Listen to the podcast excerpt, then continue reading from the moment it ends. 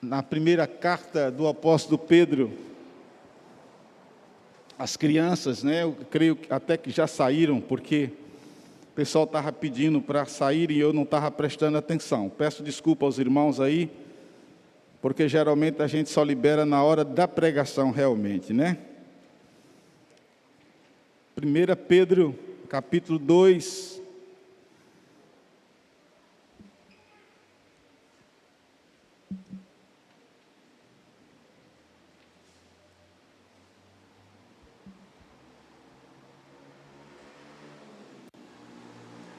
Para aqueles que nos visitam nessa noite, tem visitante, para aqueles que estão talvez nos assistindo pela primeira vez ou que vão assistir é, no momento posterior, a gente sempre dá uma explicação que nós estamos expondo a Escritura Sagrada expositivamente, embora hoje talvez a gente não exponha tão expositivamente como nós temos feito nos últimos domingos, pelo menos eu, quando estou pregando, com raríssimas exceções, não é? A gente prega no outro texto, mas a gente está expondo na primeira epístola, na primeira carta do apóstolo Pedro. E nós estamos no capítulo 2. Eu peço que você abra a sua Bíblia ou pegue o seu instrumento aí, o seu equipamento, e você possa acompanhar é, a exposição e a leitura que nós vamos fazer daqui a pouquinho. Semana passada, eh, nós expomos sobre um tema que a Priscila, na hora da ministração, ela inclusive lembrou alguma coisa. Isso até nos alegra, porque eh, a gente fala de vez em quando aqui, e por favor, não entenda isso como desabafo, irmãos. Isso é algo que a gente, isso é pesquisa. Era bom que não fosse assim, mas infelizmente é, né? Então, os estudiosos dizem que aquilo que nós escutamos na pregação do domingo, com raras exceções, já na segunda-feira, é, a gente já não lembra direito nem qual foi o texto e nem lembra direito qual foi o tema, né? Então, assim, isso é um, é um complicador muito grande. Seria realmente muito bom se nós pudéssemos, alguns irmãos já deram essa ideia aqui, nos grupos pequenos que nós temos na nossa igreja, a gente pudesse ficar ruminando a pregação, não é? Discutindo, de vez em quando o pastor Marcelo que lidera os grupos pequenos, ele pede, olha, pastor, pegue a pregação e coloque no, no modo de, de estudo para a gente mandar para os grupos. E a gente faz de vez em quando, mas não é sempre. Então é bom a gente ruminar aquilo que foi ministrado, ficar discutindo, inclusive em família, discutindo é, é, com os nossos irmãos, crescendo junto é, naquilo que foi ministrado. E ela fez alusão à, pregação de domingo passado, quando ela falou da graça, né? Porque nós usamos aquele texto quando o apóstolo Pedro, na sua primeira carta, capítulo 2, a gente pregou sobre o verso 9 e o verso 10, né? Quando ele diz no verso 10, vocês nem eram povo, né? Vocês não eram nada, né? Vocês estavam perdidos, alienados, separados e era aquela tragédia toda, mas agora vocês são povo de Deus, né? Se não bastasse ser povo de Deus, aquilo que ele fala no, no verso 9, que foi o motivo maior da nossa exposição domingo passado. Vocês são povo eleito, algumas versões diz raça eleita, algumas versões de povo escolhido, sacerdócio real, nação santa. E aí ele culmina tudo isso dizendo povo de propriedade exclusiva de Deus. Então a gente falou sobre essa nossa identidade em Jesus Cristo. Falamos muito sobre isso, sobre esses quatro aspectos, mas que essa identidade, ela desemboca numa missão. Porque o apóstolo Pedro, ele vai dizer no verso de número 9 ainda, que nós somos tudo isso para que a gente possa proclamar as virtudes daquele que nos chamou, é o que ele diz, das trevas para a sua maravilhosa luz. Ou seja, nós somos tudo isso não apenas para ter um status quo diferenciado, nós somos tudo isso não apenas para a gente sair por aí com a o peito estufado, dizendo: Olha, eu sou crente, eu sou povo eleito, você é perdidão, é, você está acabado e tal. Não, o Senhor está dizendo que nós somos tudo isso com um fim. Né? O Senhor está dizendo: Olha, vocês são todas essas coisas a fim de, ou seja, vocês têm uma finalidade, vocês têm essa identidade porque vocês têm uma finalidade, vocês têm uma missão. Agora, interessante, amados e amadas, caminhe comigo, por favor. Nesse capítulo 2 ainda, o apóstolo Pedro, a partir do verso 13, nós não vamos ler, não. Eu estou pensando se expõe ou não depois. Ele vai abordar um assunto muito interessante para todos nós. Todos os assuntos de Pedro, obviamente, eles são interessantes. Quando eu estou falando isso, irmãos, é apenas costume de linguagem para ressaltar a relevância daquilo que o autor bíblico está trazendo. Porque Pedro vai falar, a partir do verso 13, de, de um assunto relevante, que a gente não fala muito na igreja, que é submissão. E ele vai abordar essa submissão a partir do verso 13 por dois prismas diferentes. Ele vai falar, primeiramente, da submissão às autoridades. Primeiramente, ele vai falar. E o interessante é que, no contexto que Pedro vai falar, é essa submissão às autoridades, é a autoridade política, é o governo político. Eu penso que é extremamente interessante a gente pelo menos ler o que Pedro vai falar sobre isso. Nós não fazer isso hoje, mas depois os irmãos podem ler o que ele vai falar a partir do verso 13. Até porque nós estamos vivendo um momento de ebulição nessa nação política e ideológica sem precedentes. Não vou aprofundar nesse negócio aqui não, irmãos. Não faço isso. Agora, eu não me, eu não me nego de expor a Escritura e aquilo que a Escritura diz. Nós podemos fazer isso no momento oportuno. Ele vai falar dessa submissão às autoridades políticas e também ele vai falar logo depois na submissão no âmbito do trabalho. Nós temos que compreender, obviamente, que quando nós é, lemos esse texto, nós temos um grande desafio, que eu tenho falado sempre para vocês, que é aquilo que nós chamamos de desafio hermenêutico contextualizado, é pegar o que Pedro está dizendo para o povo que ele está escrevendo, entendendo que essa palavra ela é para nós também, e nós fazemos uma ponte, um link contextualizando para a nossa realidade, obviamente, porque quando Pedro fala aqui, ele fala, por exemplo, de servos, a concepção de serviço aqui não é a concepção que nós temos hoje, obviamente. Nós temos uma cultura e uma sociedade naquele momento, inclusive, que era escravagista, não no modelo que nós conhecemos na modernidade de escravismo, mas era sim um modelo escravagista. Então nós temos que entender isso. Agora, o que interessantemente, caminhe comigo, amados, por favor, é que Pedro mostra que, acima de tudo, o maior exemplo de submissão é o próprio Senhor Jesus Cristo. É interessante isso, irmãos. Como nós precisamos olhar para Jesus como nosso paradigma perfeito. Como nós precisamos olhar para Jesus como nosso modelo perfeito. Eu penso que se nós começarmos a olhar mais para Jesus e olhar mais para o Evangelho, a gente vai acabar com esses achismos que nós temos em nosso dia. Eu acho isso, eu acho isso, eu acho aquilo. Mas o que é que a Escritura diz? Como é que Jesus agiu? Qual é o modelo dele para mim? É interessante como Pedro coloca Jesus Cristo como um modelo supremo principal de submissão. Quando eu penso em submissão, eu tenho que olhar para Jesus. É interessantemente, é a mesma coisa que Paulo faz escrevendo a, a, aos irmãos de Éfeso. Quando ele vai falar de humildade, lembra disso, capítulo 2? Eles, vocês tenham o mesmo sentimento que houve em Cristo Jesus, que sendo Deus, não usurpou ser semelhante a Ele.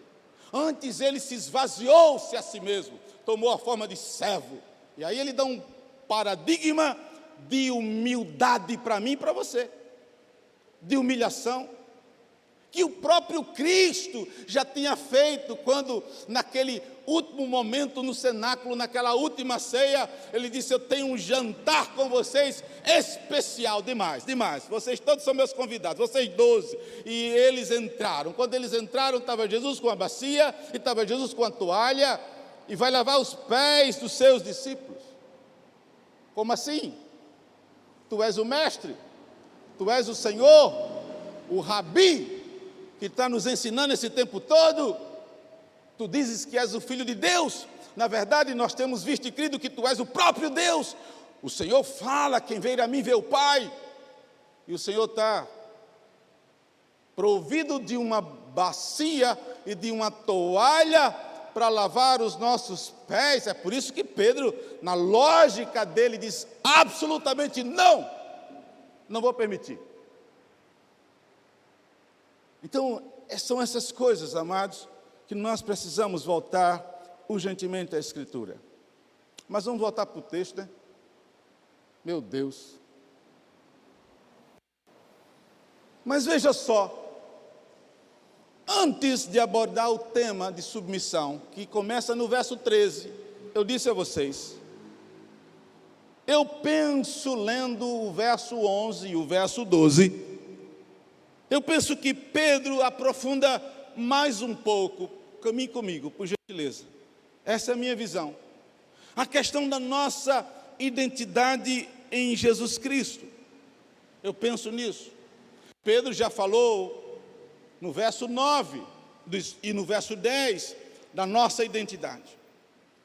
Alguns estudiosos dizem que, na verdade, o verso de número 11 e o verso de número 12, eles soam como se fosse um trecho de transição.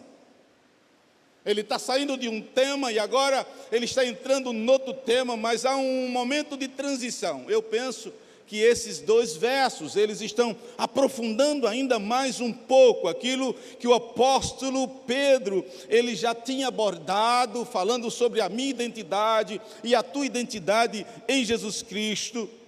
E eu penso, acima de tudo também, que aquilo que ele está aprofundando ainda mais, tem uma profunda relação com os temas e os aspectos importantíssimos que ele vai abordar ao longo da carta, porque ao longo da carta, Pedro vai falar não apenas de submissão às autoridades e, e, e, e uma, uma submissão do âmbito do trabalho, mas Pedro vai também falar, querido e querida, sobre a vida conjugal, sobre a vida no lar, ele vai falar sobre a mulher, ele vai falar sobre o marido, e depois Pedro vai falar também sobre o amor fraternal, mais uma vez, é algo importante.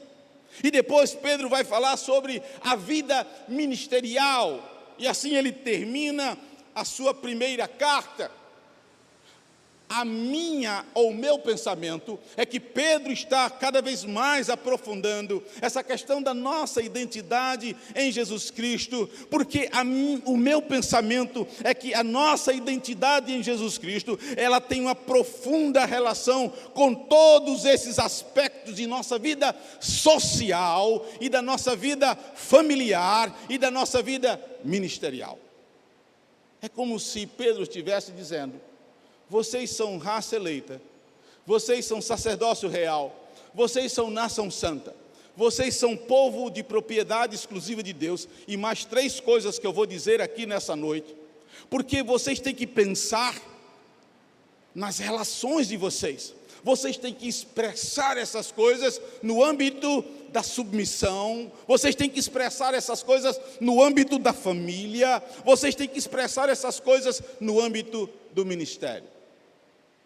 E a minha proposta, queridos e queridas, aqui nessa noite, a partir do verso número 11 e do verso 12, é aprofundar ainda mais a nossa, o nosso entendimento de quem nós somos de fato em Jesus Cristo. E perceba que nós estamos usando somente a literatura do apóstolo Pedro.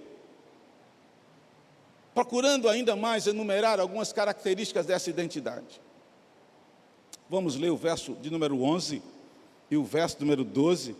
A versão que eu estou usando é a versão antiga da Almeida antiga, não é a nova Almeida atualizada, é a versão Almeida antiga, tá? Então, se você tem uma versão diferente, a gente lê devagar para a gente conseguir ler juntos. Vamos lá, verso 11 e 12 de 1 Pedro 2. Vamos lá? Amados, acharam sim, diga amém. Vamos ler juntos? Amados, exorto-vos como peregrinos e forasteiros que sois, a vos absterdes das paixões carnais que fazem guerra contra a. Verso 12 agora. Mantendo exemplar o vosso procedimento no meio dos gentios, para que, naquilo que fala contra vós outros, como de malfeitores, observando-vos em vossas boas obras, glorifiquem a Deus no dia da visitação. Eu não sei, irmãos, mas para mim todo esse texto de Pedro, do capítulo 2, é profundamente lindo e rico. Mas eu não queria perder mais tempo e já ir definitivamente para a parte principal dessa exposição. Quais são, então, as outras características dessa identidade que Pedro traz para mim e para você, e nós devemos ter elas em Cristo Jesus. E a primeira coisa que Pedro fala aqui, na minha visão, é que nós cristãos somos peregrinos e forasteiros neste mundo.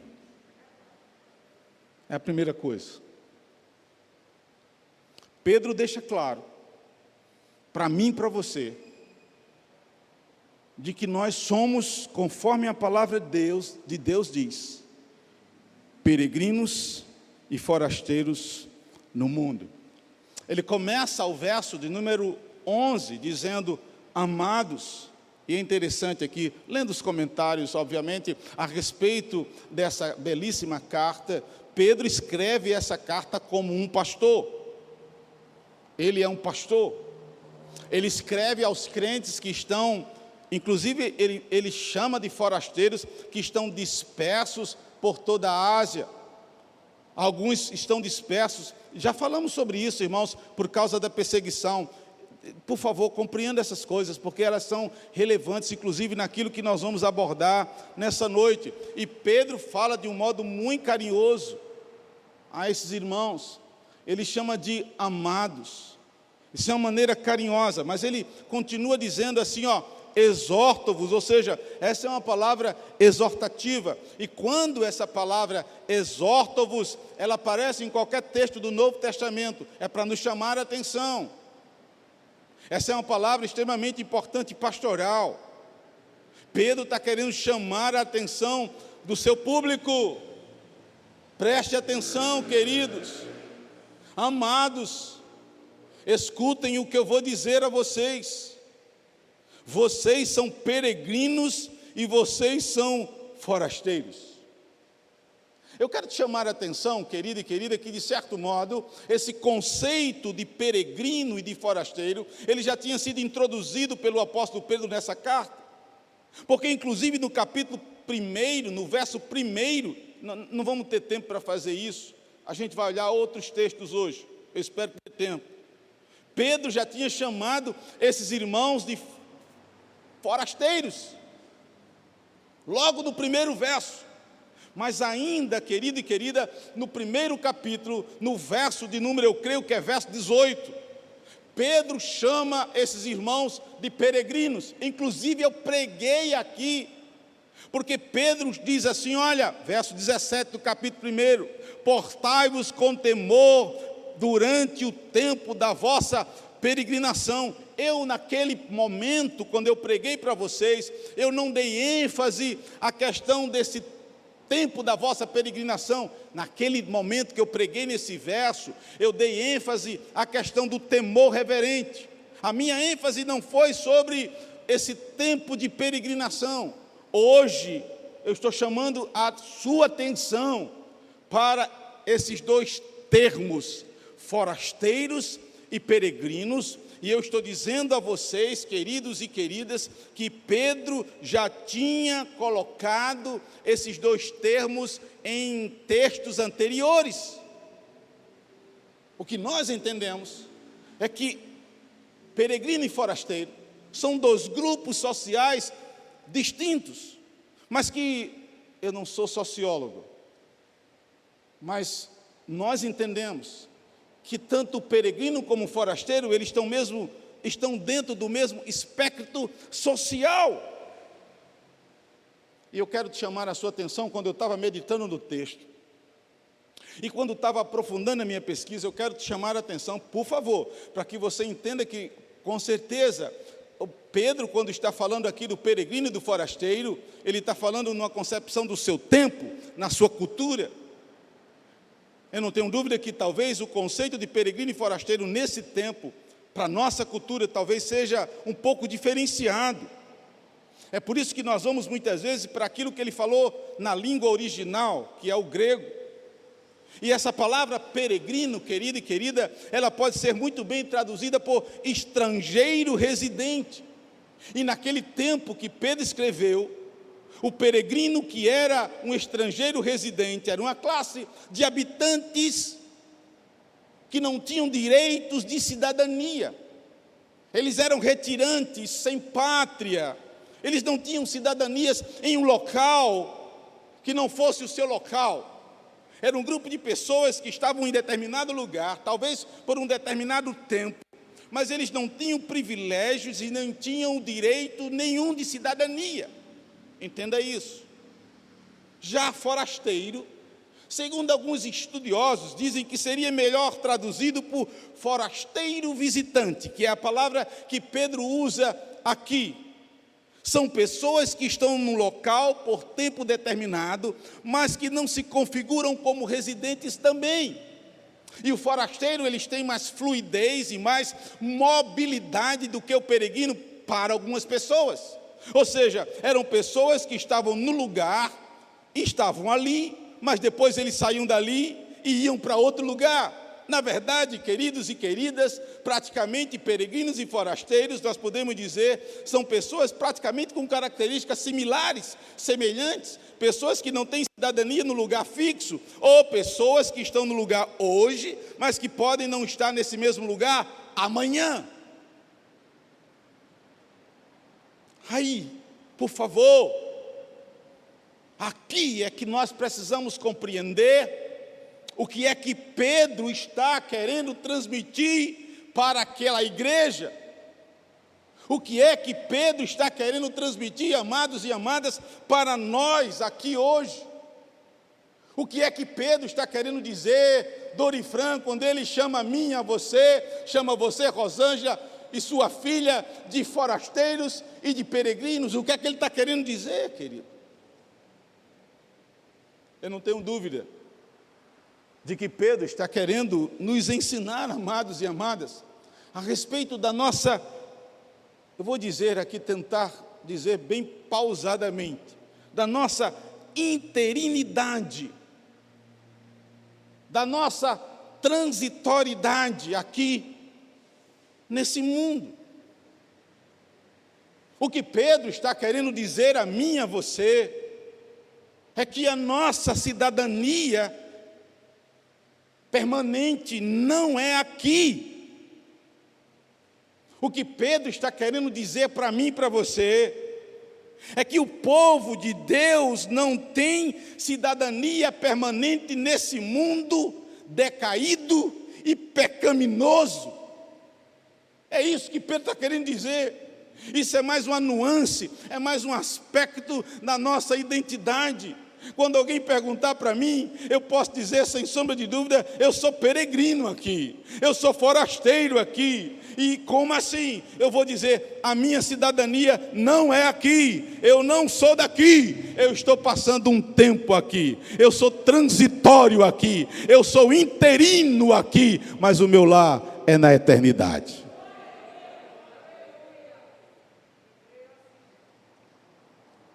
A Escritura Sagrada, santos e santas, por favor, compreenda, igreja. Diz que nós nascemos do Espírito. A Escritura Sagrada diz que nós nascemos de cima, o apóstolo Paulo diz isso. Vocês nasceram de cima. O próprio Pedro diz que nós somos gerados por, por uma semente que não é corruptível, é incorruptível.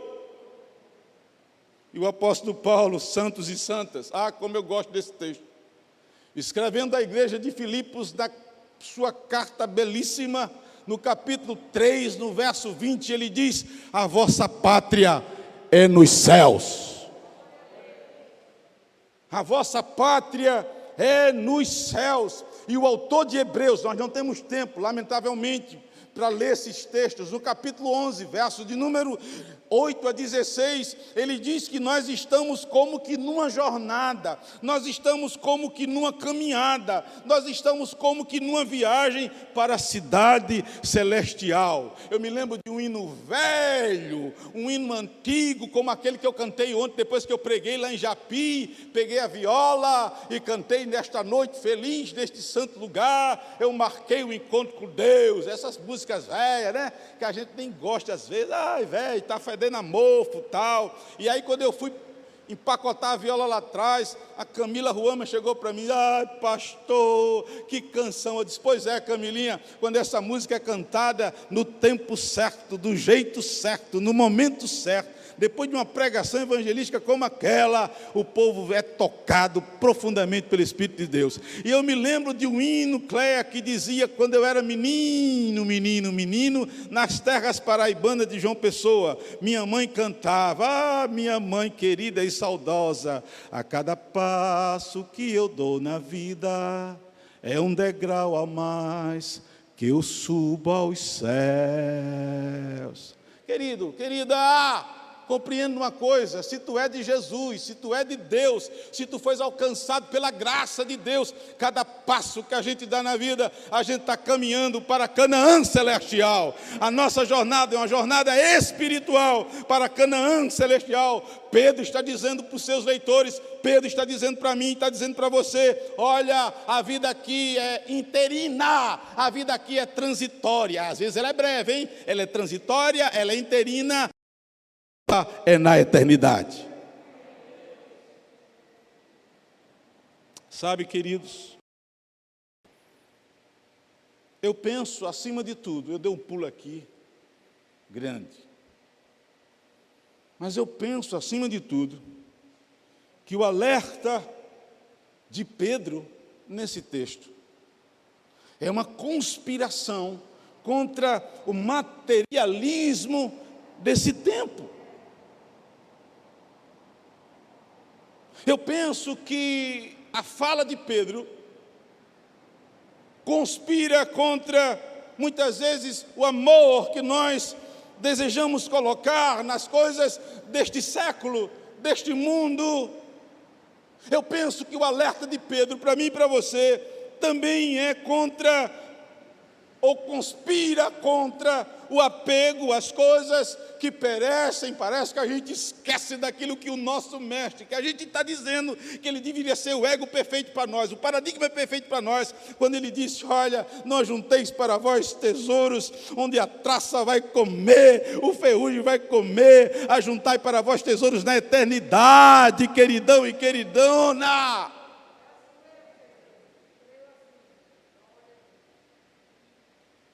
Eu penso que essa palavra do apóstolo Pedro para mim e para você, quando ele lembra a mim e para você da interinidade, de que esse tempo é muito curto muitas vezes, conspira, querido e querida, contra o investimento naquilo que nós fazemos muitas vezes e que não produz fruto para a eternidade, quanto tempo, quanto recurso, quanto esforço muitas vezes nós estamos dispensando para as coisas que perecem com facilidade, para as coisas que passam, para as coisas que são efêmeras, para as coisas que são passageiras. Eu penso que quando Pedro está falando que nós somos peregrinos e forasteiros, ele está alertando a mim e a você acerca de coisas e de valores e de conceitos, porque podem ser abstratos, que muitas vezes insistem em tomar nossas mentes e os nossos corações, dominando os nossos sentimentos, dominando as nossas atitudes e muitas vezes os nossos comportamentos. É um alerta de Pedro para mim e para você, querido. Sabe, irmãos, eu tenho pensado nesses últimos dias, às vezes as pregações podem ter sido, estão sendo duríssimas. Eu ia dizer assim, me perdoe, mas não vou pedir perdão aos irmãos, não. Eu quero pregar a palavra de Deus.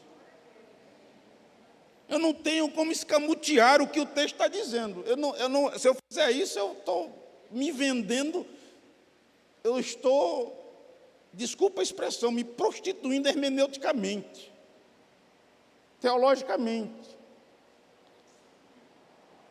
Porque você pode pensar, eu quero ir na igreja e ouvir uma palavra de esperança, e aquele camarada parece que está com raiva todo domingo. Eu não tenho raiva todo domingo, não, irmão.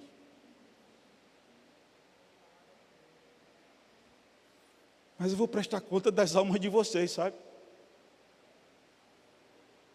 Se você não sabia disso, fique sabendo. Eu vou prestar conta da alma de cada um de vocês. Eu quero chegar naquele bom dia, quando o Senhor me receber na eternidade.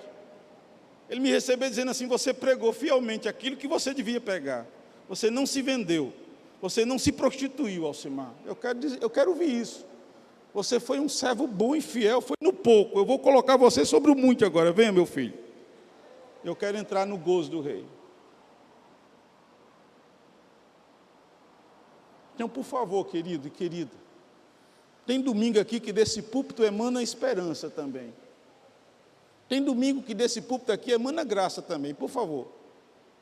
Vocês que estão aqui há mais tempo sabem disso. Eu não estou querendo dar nenhuma justificativa, mas principalmente para essa turma, galera nova que está nessa igreja. O tempo é sério, irmãos. O tempo é urgente. O tempo é grave. E eu penso, amados, que Pedro está alertando para essa interinidade e brevidade das nossas vidas. E eu estava imaginando e pensando que é por isso, queridos e queridas, que nós devemos viver os nossos dias da melhor forma e da melhor maneira possível acima de tudo, santos e santas, procurando viver no centro da vontade do Senhor, caminhando a cada dia a passos largos e de cabeça erguida para um futuro glorioso que nos aguarda, que nos espera, compreendendo, compreendendo cabalmente pondo essa verdade no coração e na mente. Eu sou peregrino aqui nessa terra, eu sou forasteiro aqui nessa terra. Deus me colocou aqui com um propósito, com uma missão, mas eu não sou daqui. O meu lar é lá no céu. É isso aí. É isso aí.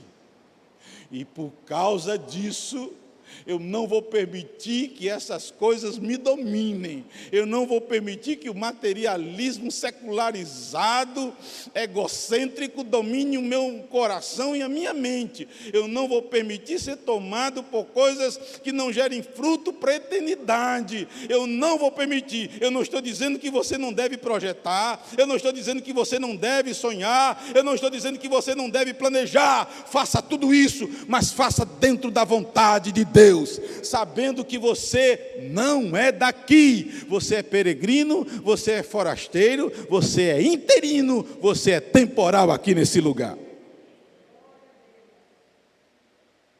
Em segundo lugar, o apóstolo Pedro, além de dizer que nós somos peregrinos e forasteiros, ele diz que os cristãos, preste atenção, são guerreiros espirituais. Olha só. Ele diz que eu e você somos guerreiros espirituais.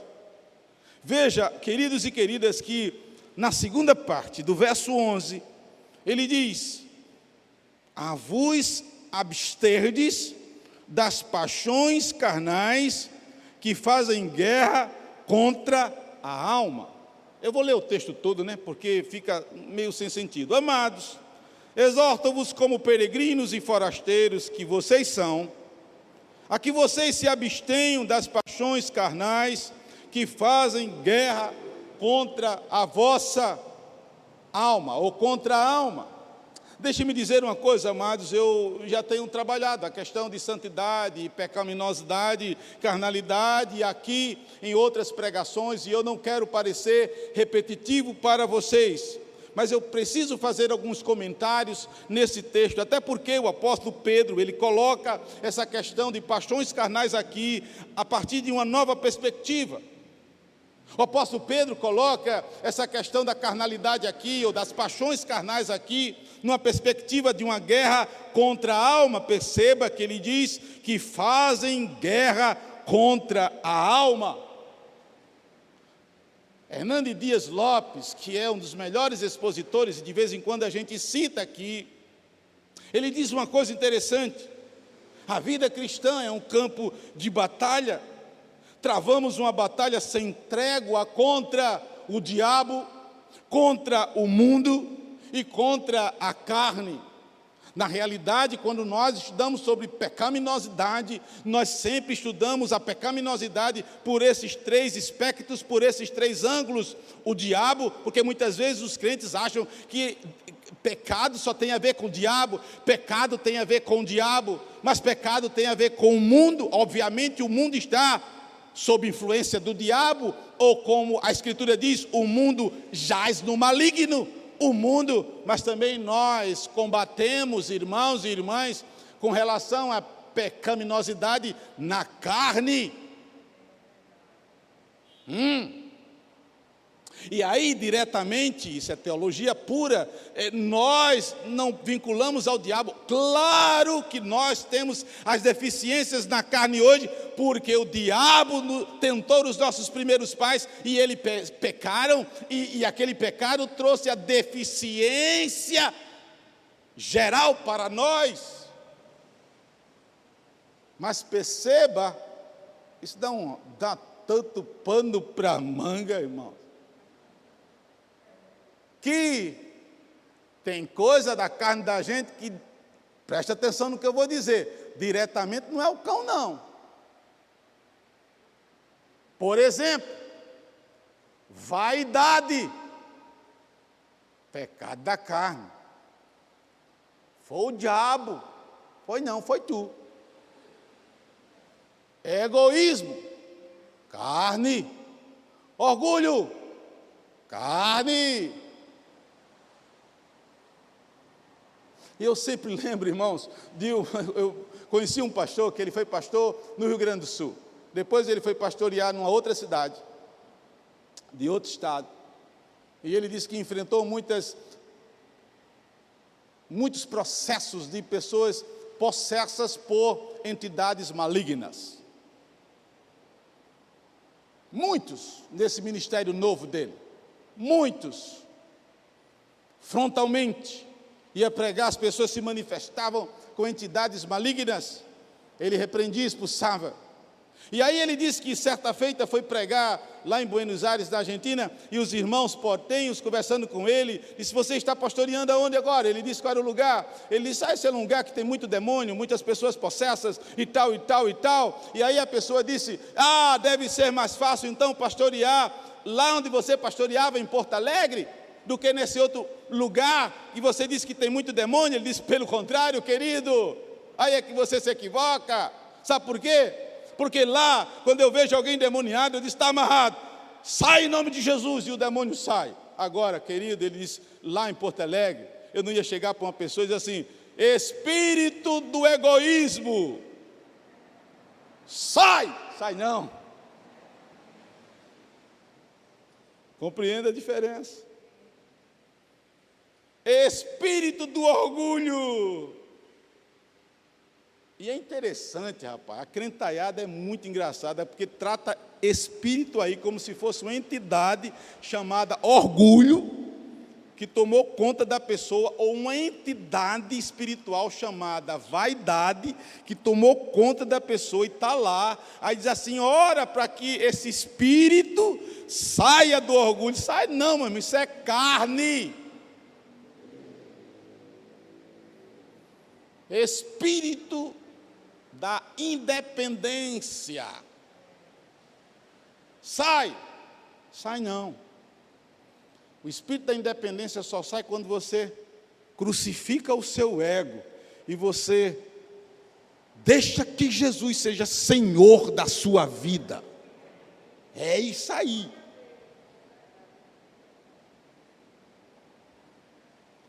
Pedro está exortando aos seus leitores que se abstenham, queridos e queridas, de paixões que queiram dominá-las. E é interessante, alguns perguntam que são essas paixões carnais que queiram ou que desejam dominar a crentaiada. Vamos ver, alguns dizem que lá em.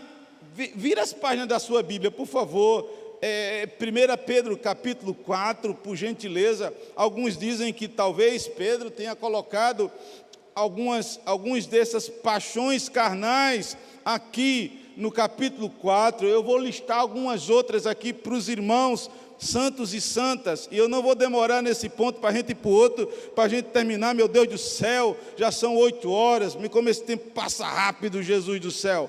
Capítulo 4, verso número 3, diz assim, ó, porque basta o tempo decorrido para terdes executado a vontade dos gentios, tendo andado, olha o que ele vai dizer, em dissoluções, concupiscências, borracheiras, orgias, bebedices e em detestáveis idolatrias. Eu fui olhar e disse, o que, o que, o que é borracheira? Eu achei que era algum pecado a ver com borracha. Borracheira é, é cana, embriaguez. É por isso que em espanhol talvez eles dizem que quando alguém está bêbado ele está borracho. Ele está borracho, está cheio de mé. Pedro está dizendo, ó, dissolução, concupiscência que é pecado, minosidade na carne, encher a cara, orgias, e aqui está, acima de tudo, relacionado a questões sexuais, bebedices, idolatria. Não deixe que essas coisas dominem vocês, não. Agora a gente vai mais longe.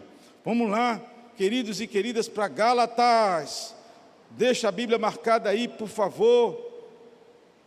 Gálatas capítulo 5, que tem uma correlação com esse texto aqui, meu irmão e minha irmã, Epístola de Paulo aos Gálatas, capítulo 5. A gente não dê mais 10 minutos para a gente terminar. Eu tenho que terminar esse sermão hoje. Gálatas capítulo 5, verso de número 19 a verso de número 21. Gálatas 5, 19 a 21. O apóstolo Paulo diz assim: Ora, as obras da carne, veja só, paixões carnais são conhecidas prostituição, impureza, lascívia, idolatria, feitiçarias, inimizades, porfias, ciúmes, iras, discórdias, dissensões, facções, invejas, bebedices, glutonarias e coisas semelhantes a estas, a respeito dos quais eu vos declaro, como já disse outrora, vos preveni que não herdarão o reino do céu os que praticam tais coisas. Pedro está dizendo: fujam dessas coisas, se abstenham dessas coisas. Essas coisas não são coisas de cristão, essas coisas não são coisas de crente. Agora, vira as páginas da sua Bíblia, vai para Colossenses capítulo 3, irmãos amados, lindos de Jesus, Filipenses capítulo 3, verso 5 ao verso 9. Colossenses, eu disse Colossenses ou disse Filipenses? Falei, Flavinho, o quê?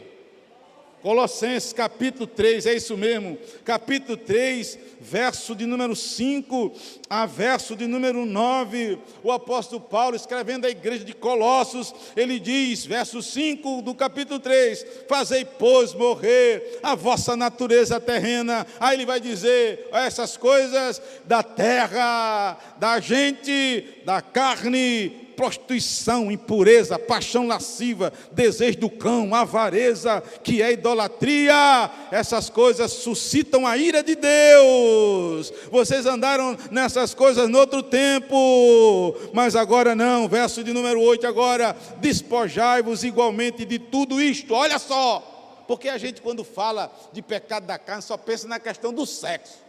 É sexo, sexo, sexo, sexo, sexo. Mas ele está dizendo agora aqui, ó, olha outra coisa aqui, ó, ira,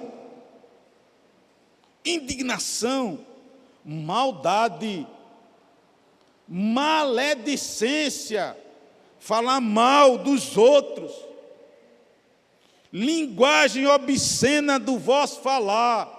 Cuidado com o que você fala que não saia da vossa boca nenhuma palavra torpe, mas a palavra que seja para edificação. Verso 9 agora. Não minta, rapaz, porque vocês são de Deus.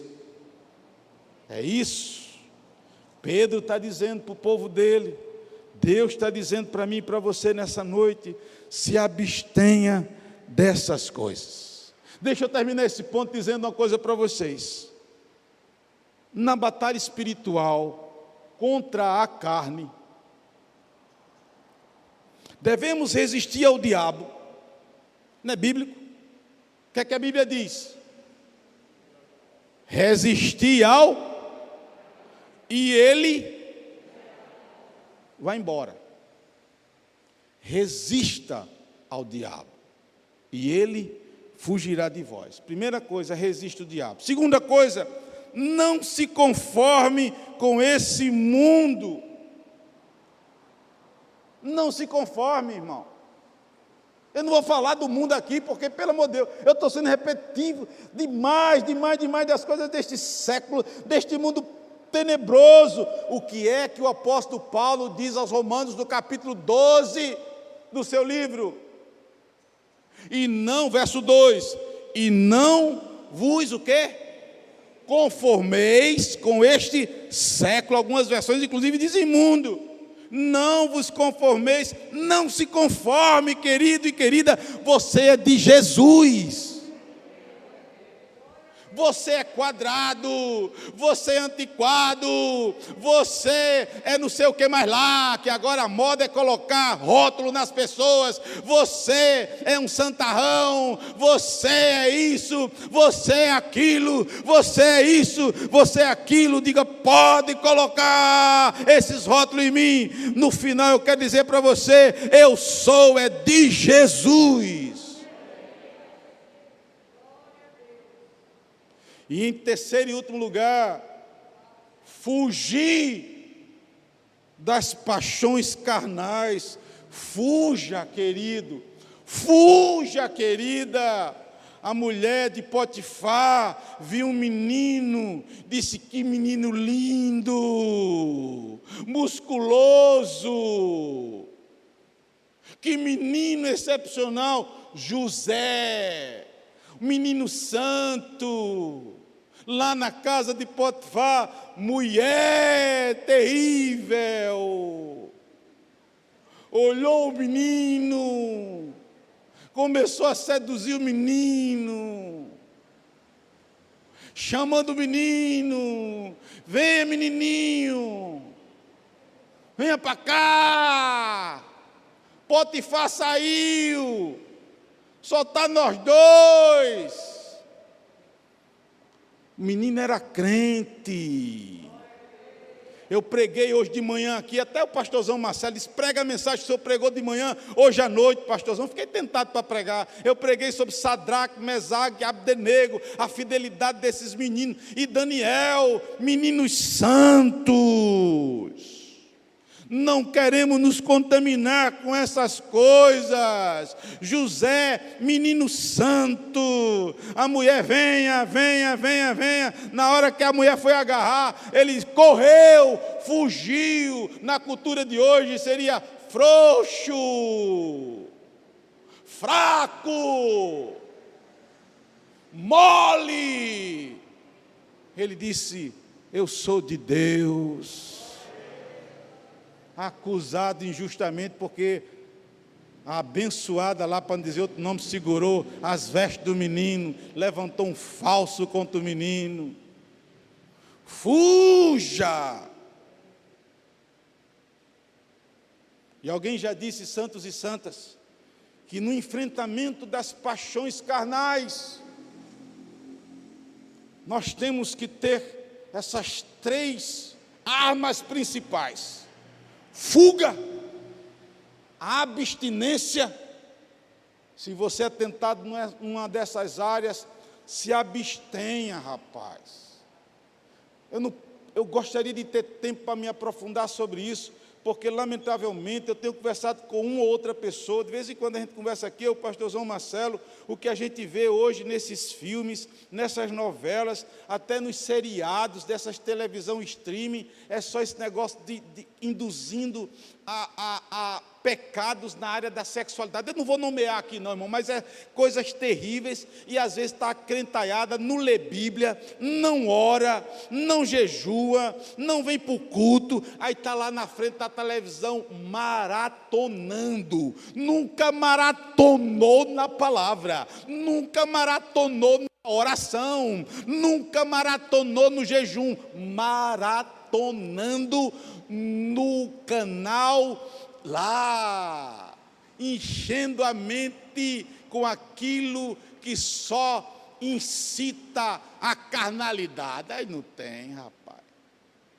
Não vai. Não vai dar certo. Nessa luta, fuja, se abstenha, mas acima de tudo, dependa da graça de Deus. Se você tem luta nessa área, eu não quero minimizar como pastor a sua luta. Não quero. Eu sei que tem gente que luta, luta, luta. Aqui eu já tive gente assim, vinha conversar comigo, pastor, não vou vencer e tal. Ela luta, luta, luta. Não vá com sua força, faça a sua parte fuja, se abstenha, mas busque a graça de Deus. Se achega a Ele, Ele vai te ajudar. Meus irmãos, vocês vão me permitir terminar essa pregação. Eu pedi 10 minutos, já foi embora 15. Então, me dê mais 10 minutos. Eu não vou deixar para a semana que vem, não. Fica à vontade se você quiser ir embora. Eu não vou segurar você também aqui, não, querido. Não vou ficar chateado se você levantar e for embora. Em terceiro lugar, Pedro nos mostra uma outra nuance da nossa identidade em Jesus. Os cristãos, preste atenção, são exemplos de conduta irrepreensível no mundo hostil ao mesmo tempo eles são argumento irresistível de Deus no mundo. Olha que coisa interessante. Pedro mostra isso, que nós somos exemplos de uma conduta, e deve ser, né? Irrepreensível e ao mesmo tempo. Pedro mostra que nós somos um argumento irresistível da presença de Deus. Olha só o que ele vai dizer no verso de número 12 mantendo o vosso procedimento no meio dos gentios, para que naquilo que falam contra vocês, como de malfeitores, observando-vos em vossas boas obras, glorifiquem a Deus no dia da visitação. Vamos tentar esmiuçar esse pequeno versículo aqui. Uma primeira coisa, um start, um alerta para você é que a palavra gentil aqui, aqui não é usada como uma raça distinta dos judeus, como em outros textos, quando muitas vezes os autores bíblicos, quando querem falar de uma outra raça que não é a raça judaica, eles chamam de gentios. Pedro aqui usa numa outra conotação. Pedro aqui usa a palavra gentios para incrédulos, para pessoas não crentes, Pedro usa a palavra gentil aqui para um mundo hostil. E qual é o contexto aqui, santos e santas? Entenda, entenda que tem uma lição muito boa para mim e para você aqui. O contexto era que os crentes estavam sendo acusados injustamente de muitos delitos e crimes graves. Eu não tenho tempo para dizer isso para vocês, irmãos. Mas quando a gente estuda a história da igreja do primeiro século, quando o cristianismo ele começa a crescer, os judeus e os romanos começam a acusar os cristãos de coisas gravíssimas começam a dizer que eles praticavam sexo com criança, começam a dizer que eles faziam sexo entre irmãos, porque chamavam um ao outro de irmão, eles começam a dizer coisas absurdas, acusando o cristianismo, acusando os cristãos de muita coisa. Inclusive, essa igreja aqui, ela está dispersa, porque essa é uma igreja perseguida. É por isso que o apóstolo Pedro diz que aqueles irmãos estão sofrendo por um determinado tempo. Eu já preguei sobre isso aqui para os irmãos, foi a primeira pregação. Aqueles irmãos estavam debaixo, presta atenção, Nazaçu, de uma intensa hostilidade. Agora, Olha o conselho de Pedro para essa turma. Eu parafraseei. E a paráfrase é: mantenham um procedimento exemplar, mesmo quando vocês estão sendo alvos de maledicência. Eita Jesus! Pedro está dizendo: estão falando mal de vocês, estão acusando vocês de coisas graves, estão acusando vocês de coisas terríveis, isso é maledicência, mas o conselho que eu dou para vocês é isso que ele está dizendo: olha, querido e querida, sejam exemplar na conduta e no procedimento. Oh, irmão, não é fácil não. Quando alguém fala injustamente da gente, quando alguém acusa a gente de algo que a gente não é, ou que a gente não fez, a primeira coisa que a gente quer fazer é se defender, é ir atrás, é tal, essa coisa toda. A gente pode ir para outros textos bíblicos, inclusive, eu creio que há pressupostos para a gente confrontar e aquela coisa toda.